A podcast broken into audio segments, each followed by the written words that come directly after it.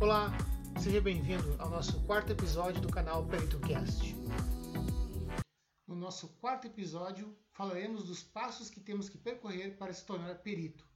Mas antes disso, vamos entender o significado da palavra perito, que ou aquele que se especializou em um determinado ramo de atividade ou assunto, ou ainda que tem experiência ou habilidade em um determinado tipo de atividade. Agora a pergunta é: que passos são esses?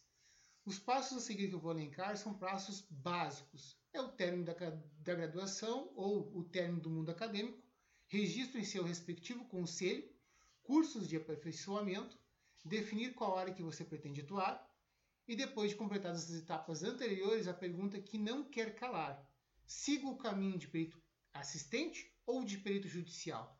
Vejamos a diferença básica entre o perito assistente e o perito judicial.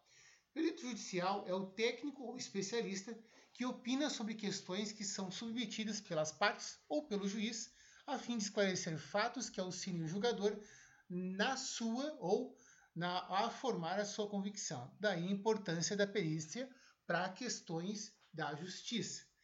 Agora vejamos a questão do perito assistente. Basicamente, são as mesmas regras. A única diferença que existe nesse contexto é que o perito assistente vai estar junto com o profissional do direito defendendo aquela tese que é discutida naquele processo. Agora, a questão é qual o passo de fato a se tomar? Isso é muito particular, é muito de cada um. Por que, que eu comento isso e digo isso?